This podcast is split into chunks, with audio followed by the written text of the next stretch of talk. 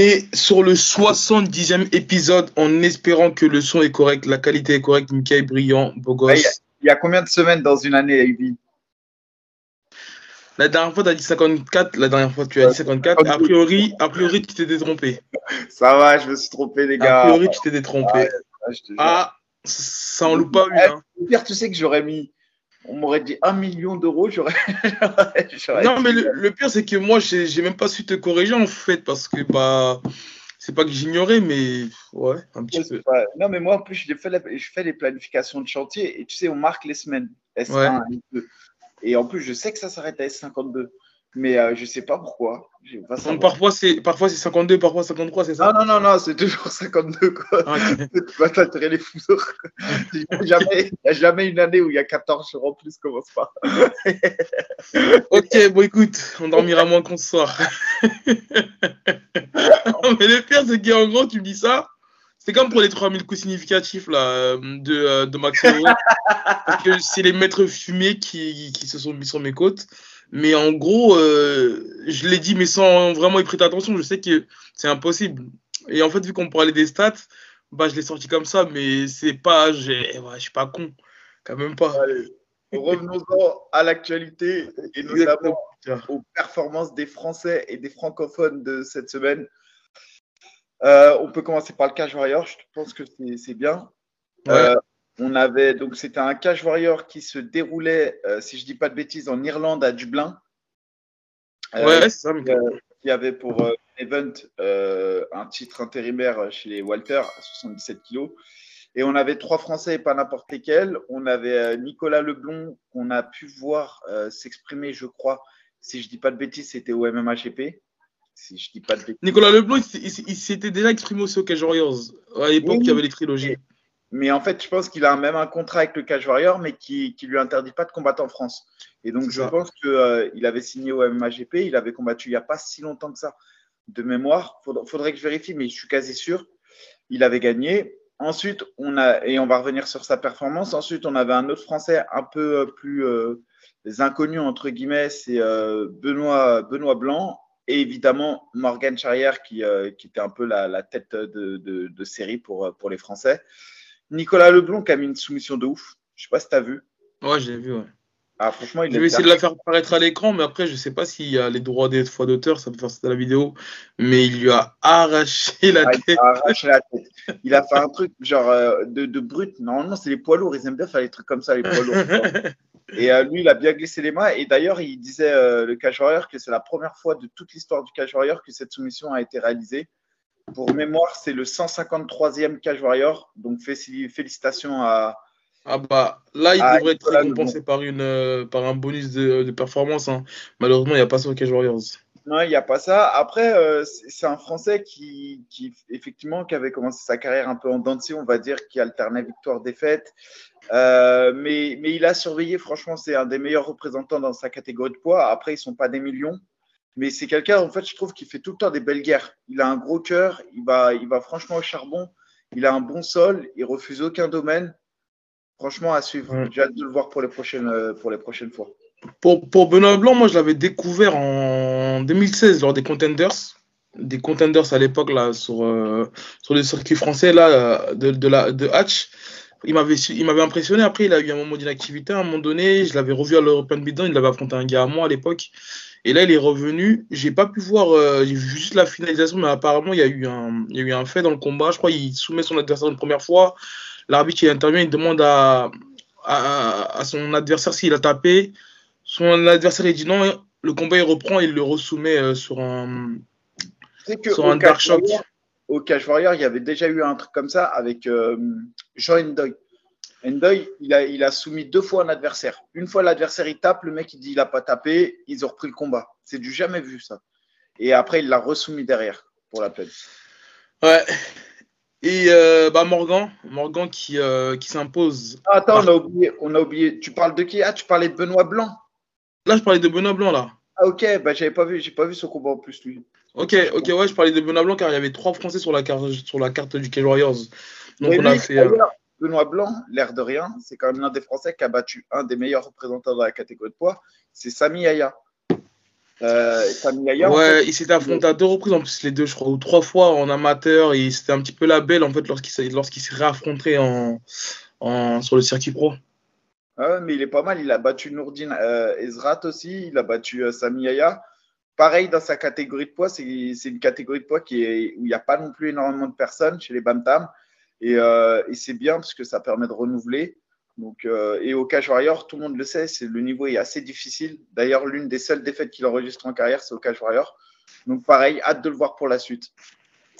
C'est ça. Donc, je disais, euh, on avait le retour de Morgan, qui a connu pas mal de, euh, de désistements là, ces derniers temps. Et encore à une semaine de son combat, il devait affronter un, un gars de base. Finalement, ils l'ont remplacé par un Brésilien qui avait 14-8, ou non, excuse-moi, 16-8, 16-4, je crois. Donc, début de round difficile il est presque à. Il a failli se faire soumettre. Finalement, voilà, il a su reprendre euh, les devants. Garanden prend très violent, très méchant, qui a ouvert son adversaire et qui, à l'appel du deuxième round, l'arbitre, euh, le médecin, il stoppe le combat.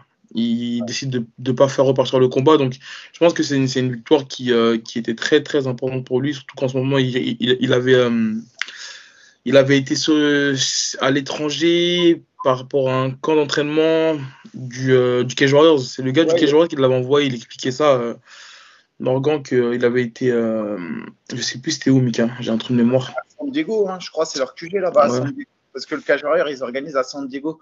Parce qu'en fait, je pense que le patron du Cage Warrior, il, a, il habite là-bas, en fait, aux US. Et du coup, il a installé tout un tout en base là-bas. Et en fait, comme il est manager aussi, bah, en fait, il a beaucoup, beaucoup de. Et tu sais, le, le San Diego, c'est sur la, si je dis pas de bêtises, c'est sur la, c'est même sûr, c'est sur la côte ouest des États-Unis.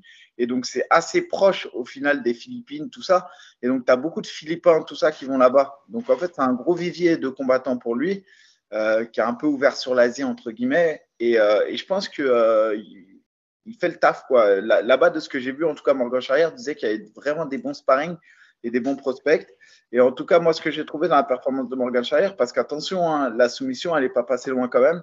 Mais ce que j'aime, c'est qu'il panique jamais. Il est toujours méthodique. Et ça, c'est hyper important de, dans un combat de ne de, de pas paniquer, de ne pas être méthodique, de ne pas exploser pour rien, parce qu'au final, on laisse la plus importante. Et, euh, et je trouve qu'il a fait le taf, parce que l'adversaire en face de lui, il était. Euh, il était quand même assez solide, même si je trouve qu'il a un palmarès un peu construit en, en, début de carrière. Mais tu vois, il a affronté, euh, par exemple, des gars assez solides comme Peter Ligier. Euh, Peter Ligier, il avait réussi à s'imposer au troisième round par KOTKO lors de, à l'European Beatdown. Il avait aussi affronté un ancien de l'UFC qui s'appelle Jess Arnett, un Canadien. Il avait perdu à la décision. Donc, tu vois, c'est quelqu'un qui est assez dur au mal quand même. Ouais. Et, euh, et, derrière, il s'est refait une santé avec des, des mecs euh, qui n'étaient pas trop solides. Et, euh, et, il prend Morgan Charrière. Donc, le Brésilien, c'est quand même quelqu'un qui a de l'expérience, on va dire, qui est pas, faut dire la vérité, il a un palmarès un peu construit. Mais, euh, mais ce que j'ai bien aimé dans ce combat, c'est que déjà Morgan, il a montré euh, un grand impact de, de, ouf, une puissance de ouf et une maîtrise. Ça veut dire qu'il a été pris dans une punition plus ou moins bloquée, il n'y a que lui qui saurait le dire. Nous, à l'image, on a l'impression que c'était quand même assez dangereux, mais lui, il n'a pas paniqué, il a été méthodique et je trouve que c'est cool. En tout cas, j'ai hâte de voir la suite parce que nous, on l'a vu beaucoup plus affûté ouais, que sur ses derniers combats. Donc, je pense qu'il a dû apporter une modification au niveau, au niveau stylistique. Donc, honnêtement, j'ai hâte de voir la suite, voir les progrès qu'il a pu, euh, qu'il a pu euh, peaufiner et tout. Euh, ah, ouais. C'était une critique, hein, une des principales critiques que j'avais fait sur, euh, sur le Morgan, Paul Hughes et, et peut-être Vucinic, c'était qu'on voyait qu'en termes de puissance, euh, c'était pas facile pour lui, mais on sentait quand même qu'il était au-dessus. Mais en fait, là où je, je trouvais, c'était que dans sa catégorie de poids à 66, et on l'a vu par exemple avec le combat de Holloway et, euh, et comment s'appelle? Poirier? Non, non, non, euh, bah là, celui qui s'est passé. Ah, ou euh, Arnold Allen Ouais, euh, tu vois qu'à un moment donné, c'est des KT qui bougent beaucoup, il faut être explosif. Et en fait, tu, si tu veux vraiment performer dans cette KT, à l'image d'un Saladin Parnas, tu es obligé d'être plus vif, plus affûté. Et, et d'avoir un panel technique élevé, ouais. Et, et, là, c'est vrai que je trouve qu'il a, il a fait cet effort. Et euh, enfin, cet effort, non, il a, il a changé sa manière de, de faire avec ce, ce, sa team. Et je trouve que c'est une bonne chose. Et comme toi, j'ai hâte de voir la suite, mais je pense en tout cas qu'il se dirige vers la bonne direction. Effectivement. Euh, un jour avant, c'était vendredi, non samedi, samedi, mais bon, vu que c'était au Japon, ouais. à, à, Tokyo, c'était euh, pas les mêmes fuseaux horaires. On avait Claire Lopez qui affrontait euh, Rena Kubota, qui avait 13, en gros, bah, le, presque le double de, de son expérience et s'est imposé par, par une clé de genou sais, depuis la demi-garde, elle a, elle, a, elle a, su mettre la pression au niveau du genou et elle a, elle a fait taper son adversaire. Donc, c'est bien parce que euh, c'était apparemment une star euh, à Tokyo, au, ah ben. Rising. Donc, ça, ça, je pense qu'elle va gagner beaucoup de place dans, dans, le, dans le ranking là. Et euh, voilà. Son adversaire, elle avait énormément d'expérience et tu sais, elle a fait beaucoup de shoot au boxing là-bas. Ils aiment bien ça. Et, et, je crois qu'elle elle est même invaincue en shoot boxing, la fille. Et comme tu as dit, elle est extrêmement connue. Et elle a même battu en MMA des, des, des, filles qui sont capées. Après, les palmarès en, au Japon, je me méfie toujours. En plus, leur oui, bien sûr. ils sont très particuliers, les formats de round. Des fois, ils combattent en, en 3 minutes. Tu ne comprends pas toujours. Tu vois, des fois, ils font un round de 10. C'est un peu particulier. Ouais, à un moment donné, ils le faisaient, ouais. En tout cas, c'est quand même pas facile d'aller aux résines et de s'imposer là-bas, déjà parce qu'il y a le décalage horaire. Euh, parce que c'est loin, parce que, parce que plein de choses. Et, euh, et félicitations à elle, parce que pareil, hein, son avant-dernier combat, c'était euh, contre Camila Rivarola. Au combat global, ouais.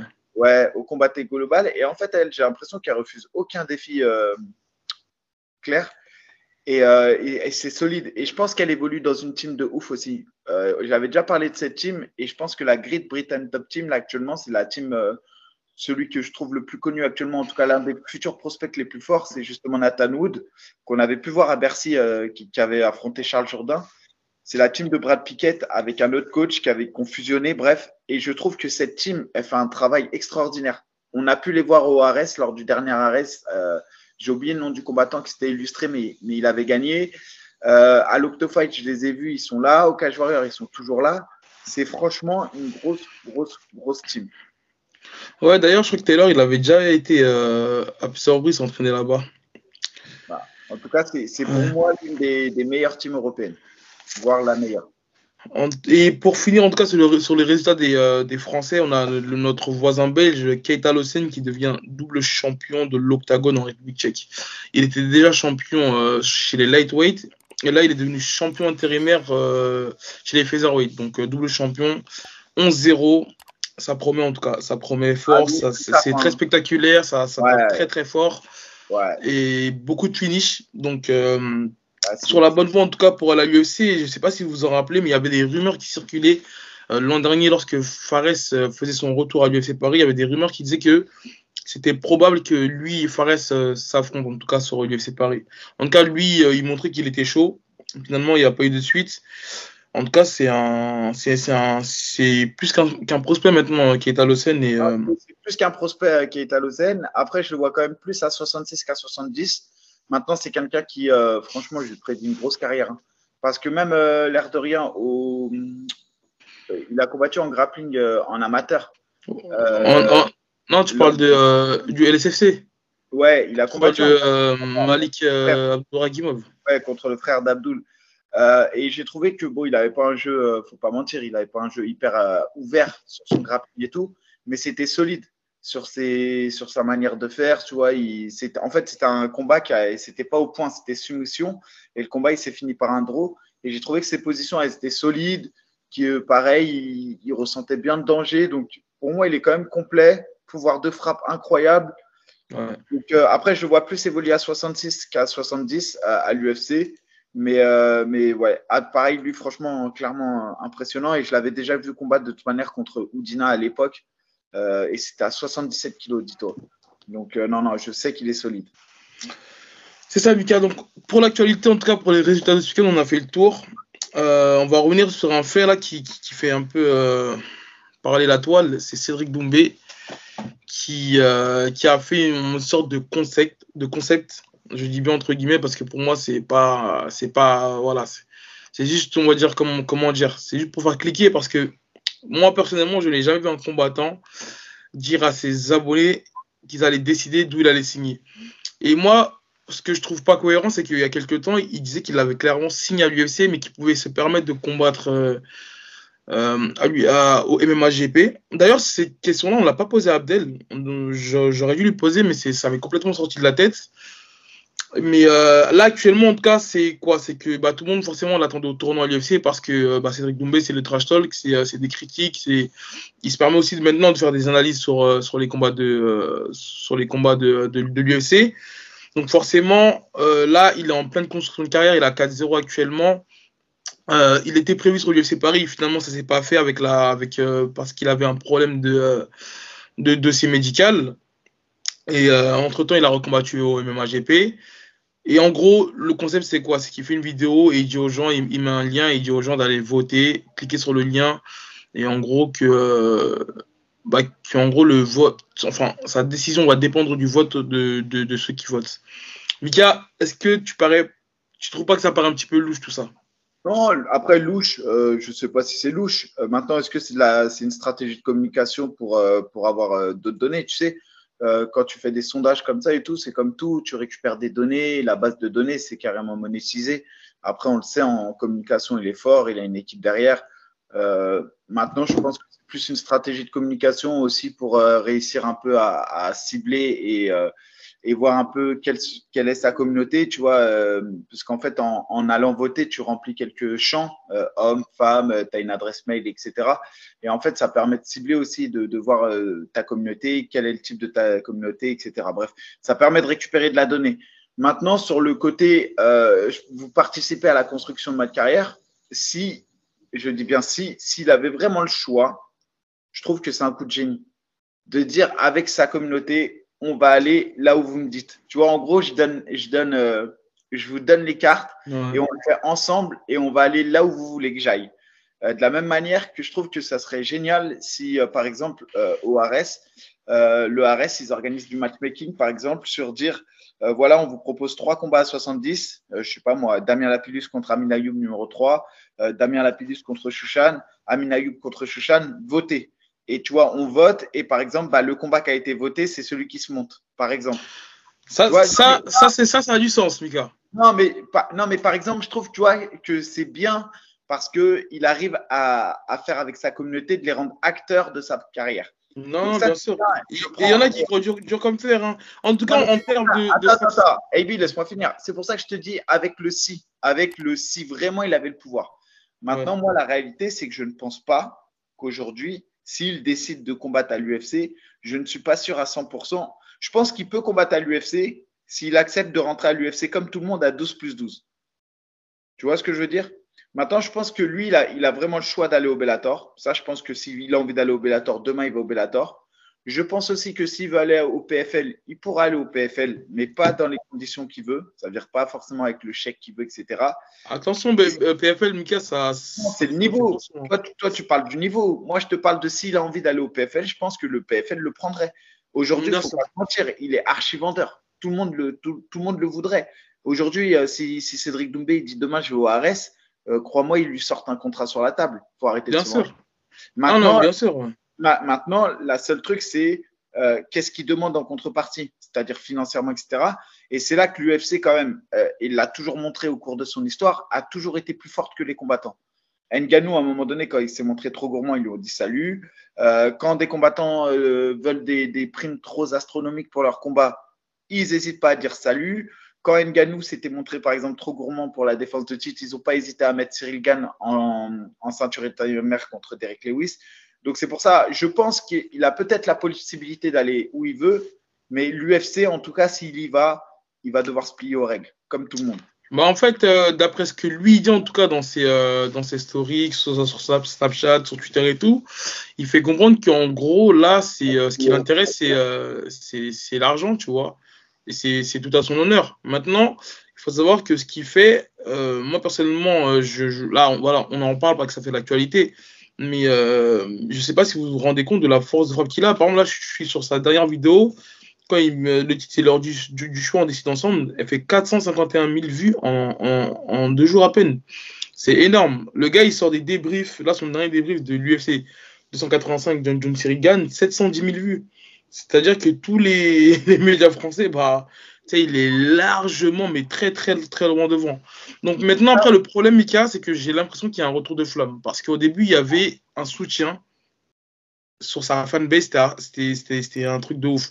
Maintenant, là, quand tu regardes les, euh, les, euh, les, commentaires sur Twitter, tu vois qu'il y a un retour de flamme et que les gens commencent à être agacés. Maintenant, après, il faut savoir, c'est que Cédric, il est nouveau dans le MMA le public du MMA et le public du kickboxing, c'est un, ça n'a rien à voir, c'est différent. En kickboxing, au Glory, il était à son prime, il avait, voilà, il avait euh, fait ce qu'il avait à faire, il a fait le tour, il a, fait des défenses de titre et tout. Maintenant, le, euh, le public du MMA, Mika, je trouve qu'il est un peu. Il est, il est moins, moins indulgent, on va dire.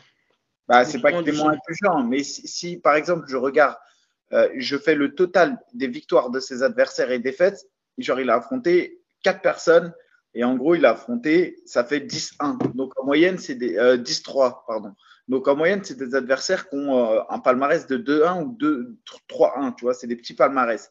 Je répète, il a affronté Arbi et Mief, c'est un bon combattant de son premier combat, il l'avait fait euh, à Abu Dhabi, c'était un combattant très fort en pied-point, mais, mais qui n'avait pas de sol, donc pour Cédric, c'était tout bénef. Ensuite, il a affronté Shai, bon, on sait très bien comment ça s'est passé, c'était un short notice à 77 kg, qui n'est pas vraiment la catégorie de Shai, bon, Ensuite, il a affronté Florent Burillon. Pareil, ça faisait trois ans qu'il était plus sur le circuit.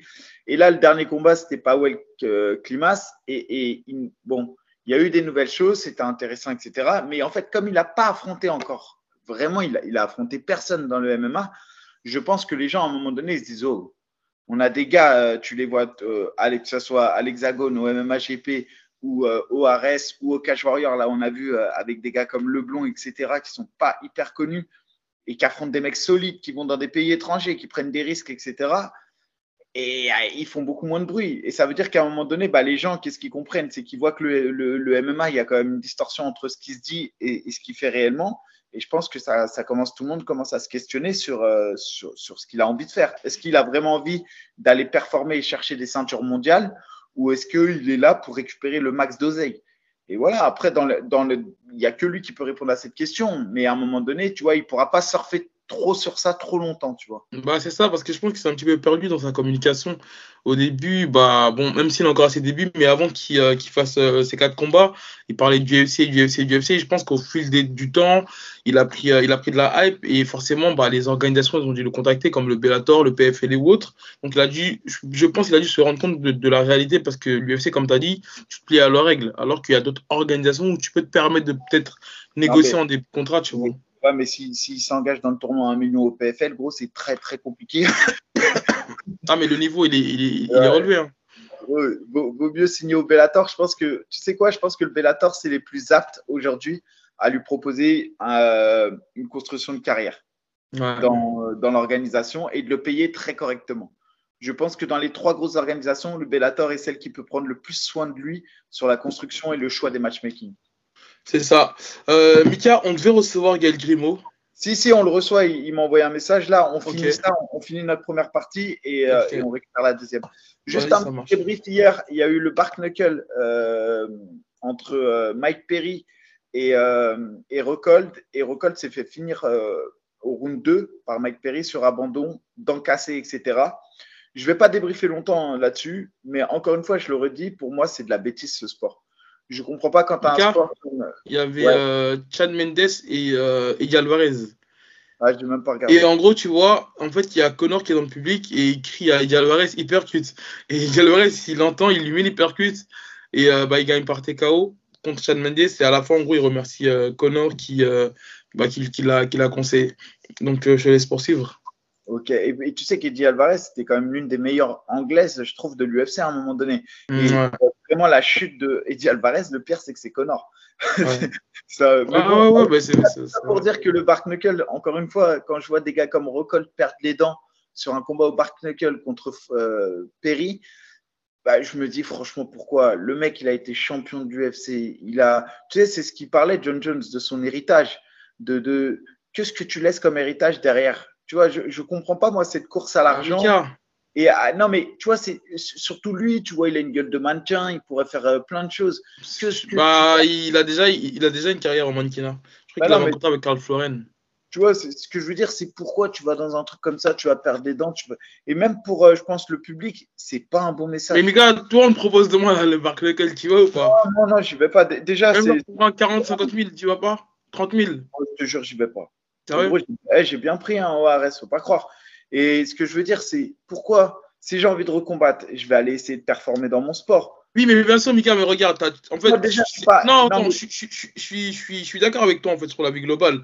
Mais quand tu as Chad Mendes qui dit qu'il prend 3, sur son dernier combat, il a eu pris 300 ou 400 000 euros, il a dit que c'est une somme qu'il a, qu'il a jamais pris à l'UFC.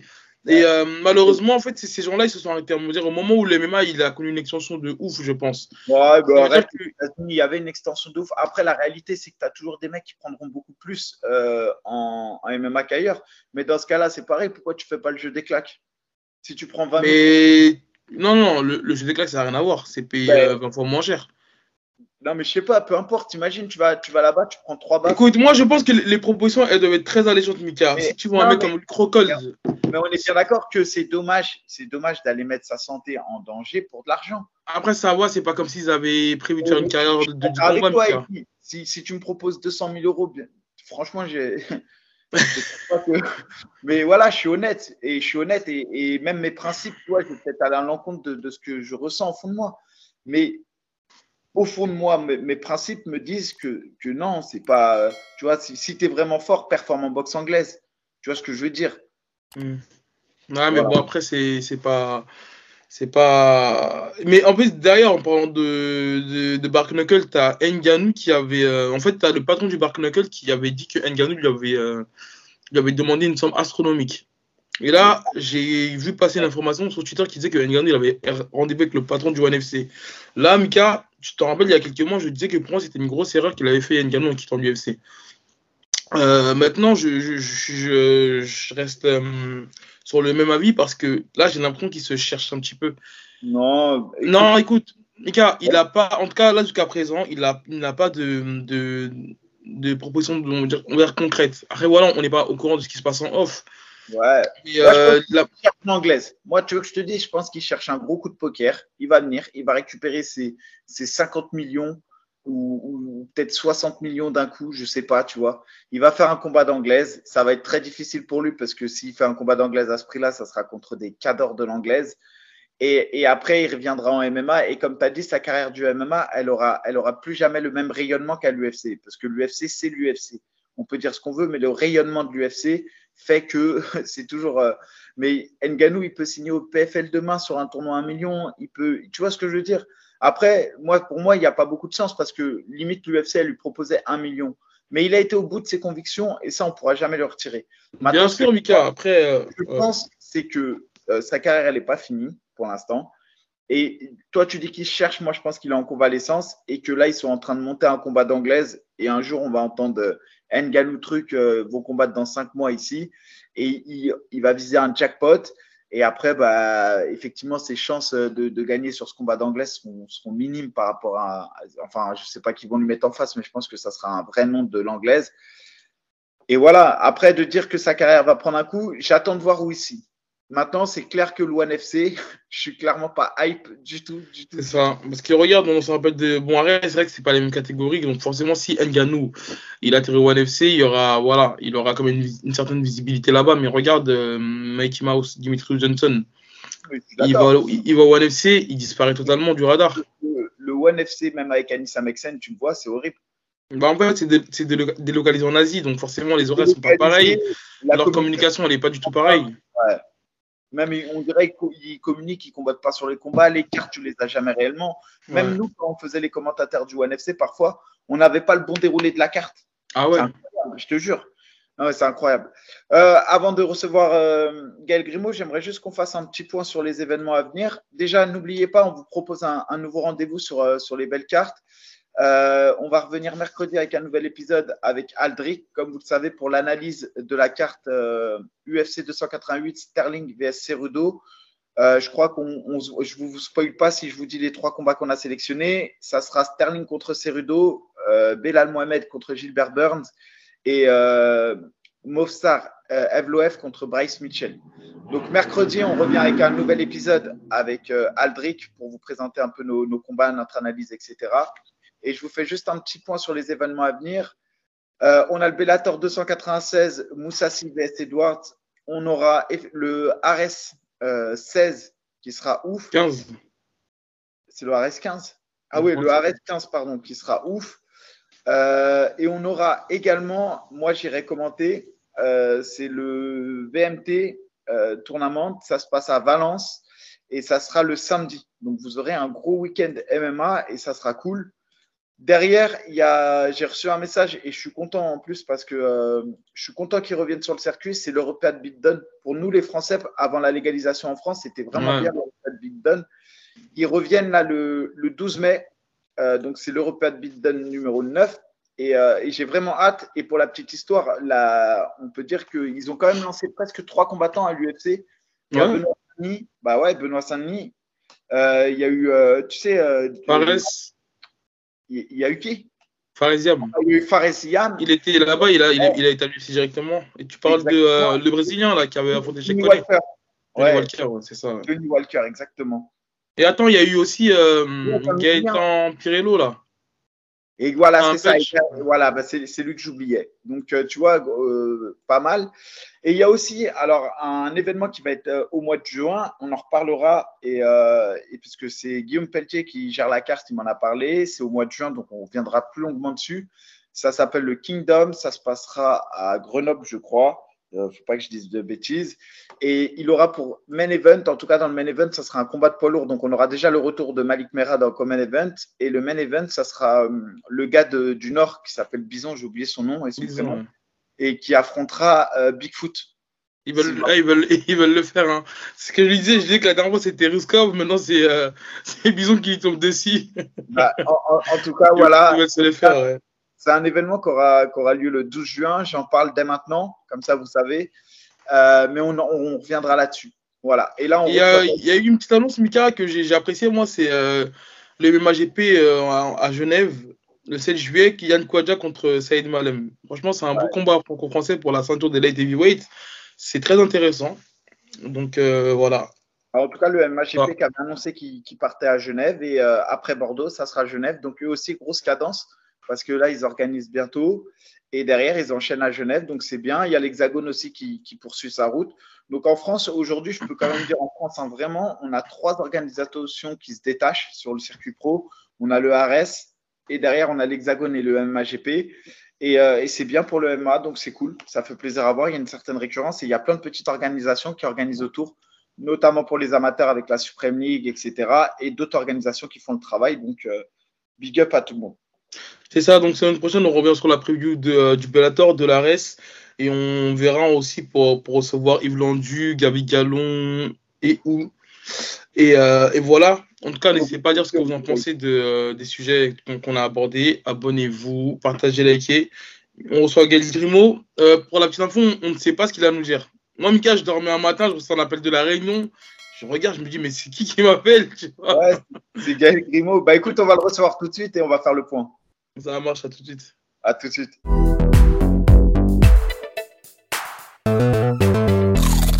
Yo, comme promis, on vous l'a dit, on reçoit aujourd'hui euh, bah, l'un des pionniers, hein, on peut dire, du MMA français, Gaël Grimaud. Je te laisse te présenter en, deux, trois mots et après, je, fais, euh, je parcours un peu ton, ton palmarès, ton historique de carrière. salut Mika, salut Abé, euh, bah, c'est Gaël Grimaud. Euh, comme tu disais, Mika, euh, bah, j'assume maintenant, je suis un vieux. Je suis l'un des premiers euh, combattants de, de MMA français. Et voilà, j'ai un petit palmarès qui, me permet d'avoir un peu d'expérience dans cette discipline. Alors, je vais revenir vite fait avec toi. Gaël Grimaud, c'est, donc pour moi, c'est vrai, c'était l'un en tout cas de peut-être la seconde génération. Il y en a peut-être eu quelques-uns avant toi, mais pas beaucoup. Euh, mais en tout cas, tu fais partie de cette génération de Français qui a combattu un peu partout, notamment au M1 euh, et qui a même gagné au M1 en Russie sur le circuit russe. On le sait, c'est dur. Qui a combattu au Cage Warrior. Et de mémoire, tu avais eu même la ceinture du Cage Warrior. Il faudrait que tu me, tu me confirmes ça, mais pour moi, tu avais eu la ceinture au Cage Warrior. Euh, je suis là. Les Français à avoir, avoir la, la, ceinture du Cage Warrior. Il n'y en a pas eu beaucoup, je crois. Ouais, ouais, c'est pour ça. Ouais. Je précise. Euh, et, derrière, on va dire que tu avais mis un, peu un terme à ta carrière, on peut le dire. C'était euh, suite à une, un combat contre Abdul, euh, le, phénomène Abdul Abduragimov au 100% fight. Tu n'avais plus combattu depuis et tu es revenu, étonnamment ou pas, tu nous diras un peu ce qui t'a motivé à revenir, en 2021 à l'Hexagone. Donc, qu'est-ce qui t'a poussé à revenir à la compétition après 4 bah, ans d'absence?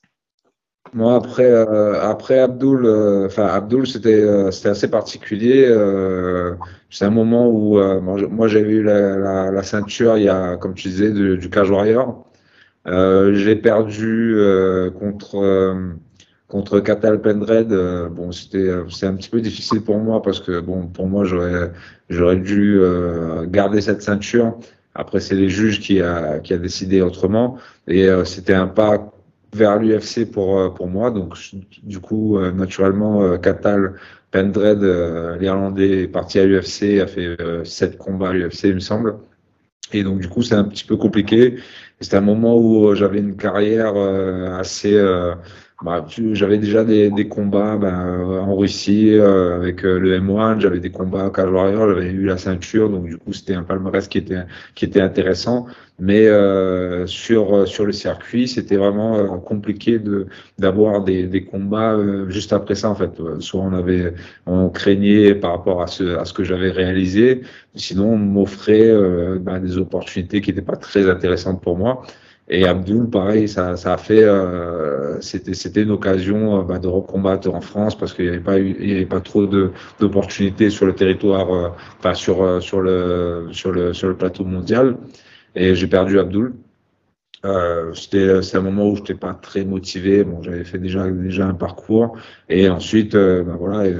Euh, après Abdul, je suis parti faire un tour du monde parce que j'avais laissé très longtemps ma famille tout, tout seul euh, euh pour mener ma carrière de MMA. Donc du coup, j'ai fait un tour du monde des salles de sport. Ça a duré un an. Euh, le retour aussi était, euh, était très intéressant parce que je retrouvais ma famille, etc. Bon, ça a duré quatre ans. Et puis après le Covid, euh, il y a eu une opportunité de recombattre et, avec une légalisation en France. Donc j'ai sauté directement sur sur l'occasion, quoi. Ouais. Ok. Et, euh, et, justement, donc après, il y a le Covid, comme tu le dis, il y a eu ce tour du monde. Le Covid, d'ailleurs, j'ai suivi le tour du monde. Ensuite, il y a eu, euh, ça me faisait penser, tu sais, à la famille de la jungle, quand ils prennent un camping-car et dans le dessin animé, je sais pas si tu vois c'est quoi. Et il faut le tour du monde. Et euh, en tout cas, ouais, derrière, tu reviens à l'Hexagone. tu signes une belle victoire contre, en plus, dans une caté de poids qui n'était pas trop la tienne, puisque c'était à 84 de mémoire. Euh, Falconetto, c'est quand même quelqu'un de dangereux qui avait notamment, je crois, de mémoire évolué au Bellator. Faudra que tu me confirmes. Euh, mais euh, ouais, en tout cas, tu signes un beau retour, tu gagnes, tu prends cette ceinture à, 84 kilos. Derrière, tu la défends contre Aymar et tu la repères. Et, depuis, ça fait presque un an, un an sans activité. Tu, et là, tu l'expliques à, quoi justement cette inactivité depuis un an? Parce que quand même, je dis ton âge, hein, Gaël, c'est pas, pas insultant ou péjoratif, mais tu as 43 ans et du coup, tu peux plus. Enfin, moi, j'imagine, parce que pour moi, déjà, c'est compliqué à 35 ans, je vois, de, récupérer des entraînements et tout. Mais plus les pauses sont longues, et plus c'est dur à chaque fois de relancer de la, machine, et ça doit être dur aussi de la garder en rythme, sachant que tu n'as pas de combat. Donc, ma question, c'est en premier lieu, est-ce que c'est un choix personnel de ne pas combattre, ou est-ce que c'est dû à quelque chose que, que tu n'expliques pas? Bah, écoute, déjà, à 43 ans, moi, je suis fier de, de à 43 ans, de, de, de, remettre les gants et puis de combattre parce que bah, tout, euh, tout, simplement, je suis encore euh, en pleine forme et, et j'ai appris plein de choses lors de ce tour du monde et de cette absence euh, de, des, des, cages et des rings. Euh, c'est euh, une volonté parce que, bah, pareil, hein, j'ai eu une période euh, euh, où 100% fight euh, avant le tour du monde où j'ai pris Abdul, où j'ai pas eu vraiment le choix en fait. J'ai pris un peu par défaut. J'avais que c'était quelqu'un de dangereux, un, jeune loup, etc. J'ai pris par défaut. C'était pas très intéressant pour moi. J'étais pas très motivé. Et là, pareil, je veux pas faire cette, cette même erreur là en fait. C'est que euh, moi, je reviens à la Réunion euh, pour, euh, pour donner une plus-value même à Réunionnais je vais montrer l'exemple. C'est aussi l'une des motivations qui me permet de, qui me permet de, d'avoir quelque chose d'intéressant sur, euh, sur, euh, sur, sur le MMA euh, français et réunionnais. Et euh, bah, je veux pas faire n'importe quoi en fait. Je veux, je veux avoir des, des, des combats et puis des défis intéressant parce que ben voilà j'ai j'ai euh, j'ai prouvé ce que j'avais à prouver maintenant maintenant ce qui m'intéresse c'est de faire des vrais combats des des choses qui qui permettent de de faire évoluer et la discipline et euh, mon ambition mes ambitions personnelles quoi, en fait donc euh, voilà opportunité Euh, bah là, aujourd'hui, euh, avec l'Hexagone MMA, euh, j'ai eu cette opportunité-là au début du Covid. J'ai défendu ma ceinture contre Aymar et derrière, ça m'a pro ça a provoqué pas mal de choses. Des, j'ai mis pas mal de projets en place, etc. Donc du coup, ça m'a pris beaucoup de temps. Et bah, pour, pour l'instant, je choisis mes, mes combats et je veux combattre des Enfin, je veux faire des combats euh, intéressants avec des filles qui me permettent de, de, de faire kiffer les, les, les, fans et faire kiffer, me faire kiffer moi. Quoi. Et là, c'est quoi là Tu es toujours en contrat avec l'Hexagone euh, actuellement? Ah, je, suis, euh, je suis en contrat, non, je suis pas en contrat, je suis en train de négocier. C'est assez difficile, je t'avoue, parce que euh, on me propose des choses qui sont pas très intéressantes. Donc, donc voilà, encore une fois, voilà pour Anthony Réal, c'est Normalement, normalement, il pourrait te proposer des choses intéressantes. À 43 ans, je ne veux pas faire euh, mon, tu sais, je veux pas être le mec qui, qui, fait monter des jeunes ou quoi que ce soit. Je veux des choses euh, intéressantes. Je veux, euh, je veux combattre soit un ancien de la carte, un Michael Lebou, un, voilà, des, des mecs comme c'est des choses qui, euh, qui m'intéressent. C'est c'est des combats qui sont euh, qui sont kiffants parce qu'on s'est euh, on s'est rencontrés sur des sur des entraînements. Euh, on a fait partie euh, des, des meilleurs Français avec avec nos palmarès, pas au même moment. Excuse-moi, Gaël, excuse-moi de te couper. J'ai bien entendu. Là, tu dis qu'un combat contre Michael Lebou, ça t'intéresserait? Moi, je suis à la retraite. Je suis à la retraite. C'est un vieux, apparemment, il a pris sa retraite. Donc... Non, mais, non, mais c'est vraiment, c'est Mika, c'est un combat de vétéran. Pourquoi Laisse-moi tranquille déjà. Et euh, non, moi, je suis à la retraite. C'est pour ça que j'ai donner le, le prénom de, de Carla, Carla Moussou. Il t'a dit que tu étais ouvert. Après, après, le problème, c'est qu'il n'y en a pas mille en vrai des vétérans, si, si tu regardes bien. Je, je, parle de, je te parle de vétérans, je te parle aussi de, de défis qui est intéressant, de jeunes combattants qui, euh, qui, grimpent aujourd'hui. Ce qui intéresse le public aujourd'hui, et moi je le vois quand même, c'est vraiment les duels franco-français. Hein. Vraiment, c'est aujourd'hui quand il y a des combattants franco-français qui s'affrontent et qui se parlent, qui communiquent avant le combat entre eux, euh, après, avec un peu de trash talking, il faut que ça reste mignon. Mais là, je, ressens que les gens, ils sont grave réceptifs à ça. Mais, euh, mais en fait, le problème aujourd'hui, c'est que même si sportivement, tu mets une opposition en face qui a du sens, sportivement, dès lors que c'est pas franco-français, ça intéresse beaucoup moins le public. Ouais, c'est vrai que c'est. Euh, ça intéresse pas. tu vas manger. c'est vrai. Ouais, c'est vrai que euh, bah, les duels, on, a un beau patrimoine euh, en France euh, de, de, combattants. on a prouvé, on a prouvé des choses. On a fait un peu, un peu le tour du monde des, des, des, des organisations, etc. Donc, donc c'est vrai que par contre, on n'a pas un vrai classement qui permet de, de départager bah, les, les, combattants. Euh, vous, avez, vous avez eu l'occasion avec, euh, avec Carla, Moussou de, bah, de, discuter un petit peu ce, ce, ce, ce, ce graal-là, en fait. Mais voilà, il y a, il y a encore euh, des combattants qui sont qui, qui, ont, qui ont été là depuis le début et qui, euh, qui ont encore faim de, de, de, de reconnaissance peut-être ou de, de, de, de savoir ce qui, qui a été le, le premier ou le deuxième ou le troisième. Et encore une fois, euh, voilà, on, apprend toujours. Et, moi, je pense que il y a, beaucoup de choses encore à, faire avant d'aller chercher les, combattants de, de, de l'international.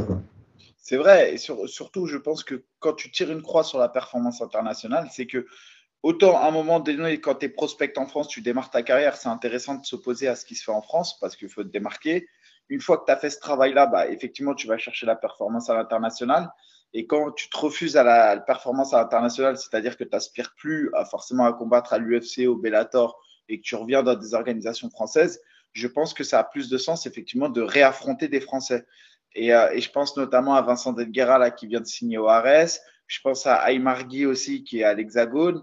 Euh, que tu as affronté, il y a encore des Français qui sont de circuit et qui font partie de ces Français qu'on euh, qu vadrouillé et qu'on qu parcouru vraiment euh, plein de pays. Je crois que Vincent Delguera, il fait son 50e combat. Il a fait plus de 50 combats, c'est incroyable. Il est plus jeune que, il est plus jeune que moi, Vincent qui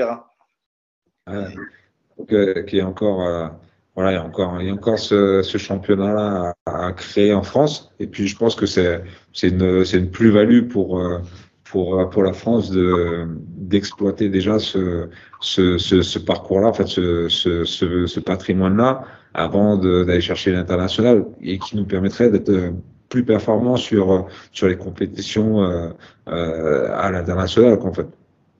Et, et, toi, là, par exemple, si tu avais l'opportunité de, comme tu le dis, tu n'es pas forcément sous contrat à l'Hexagone, quel orga te fait le plus kiffer aujourd'hui? Euh... Moi, je, les orgas, à mon grand, euh, à mon grand, peut-être pas étonnement, mais à ma grande satisfaction, il y a des organisations comme l'ARES, comme le MMAGP, euh, bah, le 100% fight, je sais pas, ça fait un moment que j'ai pas vu l'actualité du 100% fight, mais euh, il y a des belles cartes en France. Donc, euh, euh par exemple, au MAGP, on voit que un mec comme Jason Poney que j'ai eu l'occasion de, de, rencontrer, euh, qui a fait beaucoup de progrès, qui a combattu au PFL, etc. Ça, c'est quelqu'un qui me qui me permettrait de, de, de, faire un super combat en fait, de, de quelqu'un qui avec qui je pourrais je pourrais vraiment euh, euh, m'exprimer dans, dans la cage etc et puis voir euh, ouais, où est-ce qu'on en est où est-ce qu'on en est de, par rapport à notre premier combat euh, la res voilà il y a Abdul avec qui euh, bah, c'est un moment où j'étais pas forcément ouvert au combat euh, voilà, il a progressé, il a fait son chemin, il a battu Karl Mossou. Maintenant, euh, voilà, ça m'intéresserait de, de, de, savoir s'il a vraiment le niveau pour, euh, pour aller chercher euh, ailleurs, en fait. Donc, euh, et il y a Vincent Gara aussi au Ares. Comme je dis, toute manière, franchement, je trouve que la KT en plus 77 en France, c'est quand même l'une des mieux représentées. Euh, et, et c'est vrai que sur le circuit, quand tu regardes, j'avais oublié Jason Poney, mais c'est vrai que quand tu regardes euh, Aymargui, Jason Poney, Delguera, toi, Carla Moussou, euh, moi qui étais un peu près dans le même, euh, même génération, je pense qu'on a plus de trois, pratiquement 250 combats, pas loin. quoi. Euh, c'est vraiment, euh, on a, je pense que Jason Poney aussi a énormément de combats. Et, euh, et, en tout cas, je rejoins. Donc, du coup, là, en fait, ce que, ce que tu dis quelque part, c'est que tu es ouvert aux propositions du MHGP ou de, du ARS. C'est ce qu'on en lit en les lignes je suis ouvert à toute à toute organisation qui qui euh, qui permettrait de, de faire de réaliser des défis euh, de taille en fait. Euh, bon, c'est vrai que et là tu te laisses encore combien de combats euh, Gaël là? Bah moi j'ai encore une ou deux années euh, à, à combattre. En fait, si tu veux, euh, mon rôle aujourd'hui, je suis rentré à la Réunion. mon rôle aujourd'hui, c'est d'apporter une plus-value au MMA réunionnais. Euh, parce qu'on a une grosse histoire avec euh, le sport de combat, on a une grosse histoire avec euh, avec la boxe taille, avec le judo, avec tu vois, on a des combattants de, de valeur à la Réunion. Donc ma plus-value aujourd'hui, c'est mon, mon objectif, c'est d'apporter la plus-value au MMA réunionnais. Euh, maintenant, je suis, encore très en forme. Il a des, il y a des belles structures qu'on est en train de mettre en place aussi à la Réunion.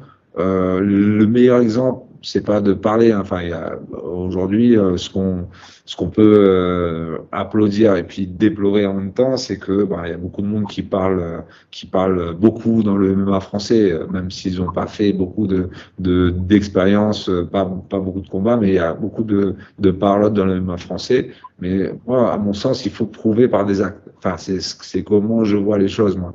Euh, bon, moi, j'ai prouvé que j'étais, euh, bah, j'ai fait la ceinture du 100% fight, j'ai fait la ceinture du, euh, du Cage Warrior, le premier français, il n'y a pas eu beaucoup. Euh, j'ai fait la ceinture de l'Hexagone MMA. Euh, j'ai combattu au M1 Challenge. Enfin, c'est des, c'est quand même des événements majeurs. Donc, j'ai prouvé, j'étais, j'étais un très très bon combattant. Et maintenant, voilà, je peux encore le prouver parce que ben, j'ai encore les, du, de, de l'essence dans le moteur. Donc, euh, ouais, je peux combattre, euh, je peux combattre partout. Tous, tous les. Envoyez la vidéo à, à, Lopez et à Abdelkadzani pour, euh, pour bien faire passer le message. On, on a bien compris. Bah, hey, en gros, là, Gaël Grimaud contre Karl Amoussou, ça aurait du sens, peut-être, non? Pour un petit jubilé. À Gaël Grimaud contre Karl Amoussou, contre Jason Podé, contre euh, euh, Michael. Non, excusez-moi. En tout cas, en commentaire, dites tout ce que vous en pensez. Et euh, je pense qu'il y a pas mal de combats, en tout cas, qui sont partis de, de ce podcast, notamment euh, Mika contre Karl, bon, même si c'est un combat qui, euh, dont les deux étaient intéressés. Donc, il se peut que ça, que ça se fasse. Donc là, c'est le peuple qui va décider. En tout cas, dès qu'il y a une hype qui prend, arrête si je le jeu. Abdel, Abdel, je sais qu'il est réceptif. D'ailleurs, j'ai croisé Abdel parce qu'il habite Vitry sur scène. Enfin, il habite à côté de Vitry et je l'ai croisé la dernière fois. il nous a invités hein, sur les événements de Bordeaux et de Genève, AB. Euh, et en tout cas, bah, écoute, euh, le message sera passé. On sait que Jason Poney il affronte Michael Dubois. Euh, sincèrement, sur papier, je vois Jason largement devant, donc je pense que Jason va, conserver cette ceinture. Et, pourquoi pas, du coup, au mois de, juillet, à Genève, un Gaël Grimaud contre, comment dirais-je, Jason Poney.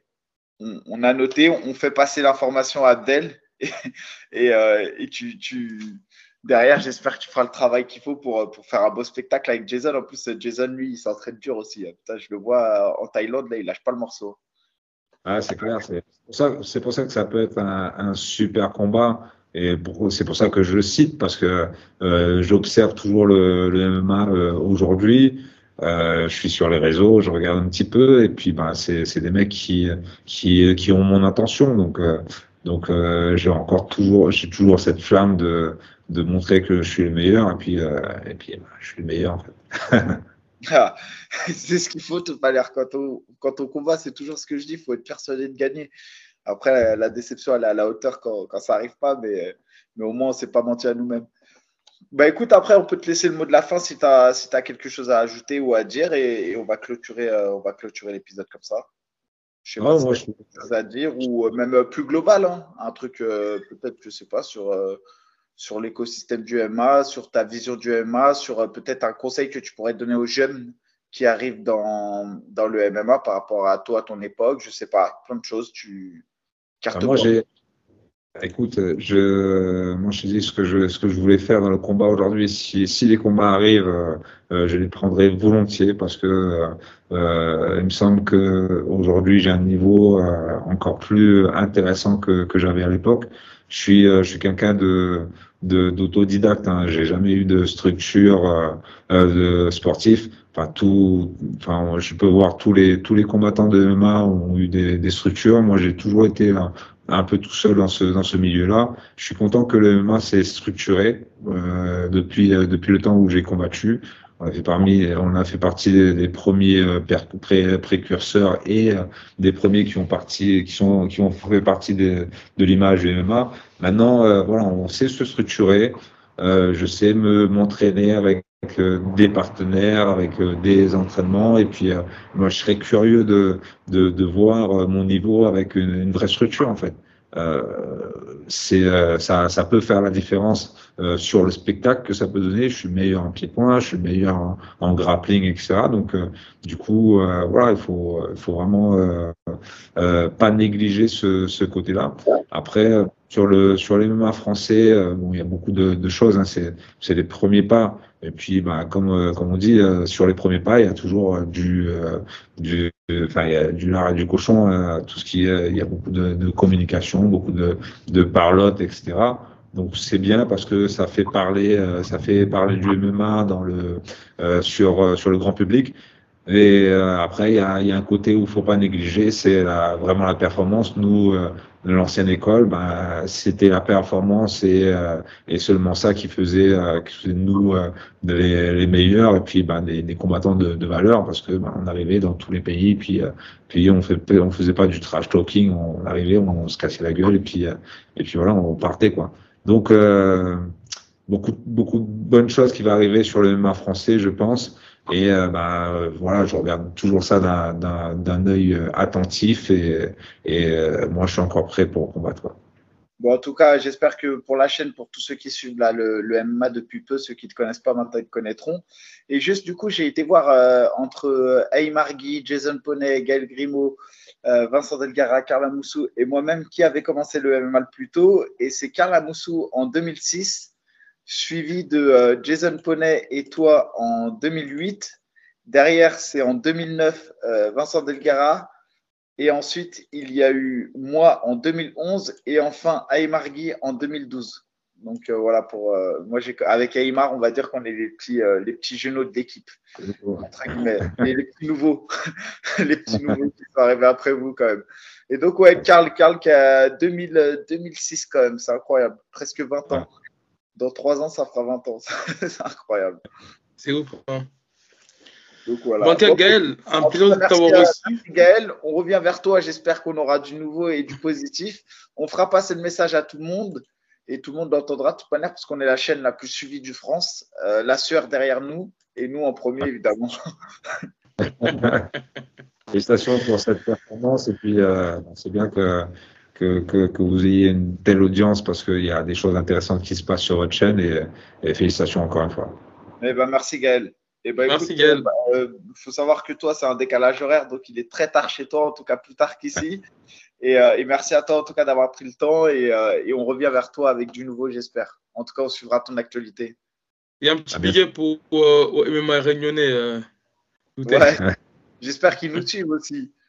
Ils suivent, suivent euh, attentivement. C'est, c'est vous vous rendez pas compte de, de l'importance que le MMA prend, prend, ici, en fait, bah, vous, vous aviez un représenté à un moment donné qui s'est arrêté. J'ai oublié son nom, mais je crois que c'est Grandin. J'espère que je ne me trompe pas. comment il s'appelle? Grandin. Euh, il avait combattu au Cajun Counter là, en 2015. Je crois, non? Et, euh, et lui, lui je le, franchement, il avait fait un, un bon début et ça s'était compliqué par la suite pour lui. Euh, bah voilà.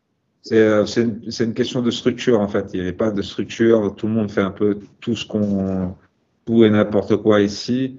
Et c'est pour ça, moi, je suis rentré à la Réunion, c'est pour apporter une valeur ajoutée ici. Et euh, on a des très bons combattants comme Anthony Grondin, qui, qui, qui vaut la peine d'être suivi, etc. Donc, du coup, vous n'avez pas fini d'entendre des, des combattants réunis. Ouais, ouais, mais je me souviens de lui, il avait, il avait bien marqué les esprits au 100% fight, c'est imperfect. Et après, il était parti euh, dans une autre orga, c'était un peu plus compliqué. Et depuis, il n'a plus combattu depuis 2018. Je suis parti sur sa fiche. Ok, bah voilà, on a fait le tour. À bientôt. Salut à tous. ciao. ciao.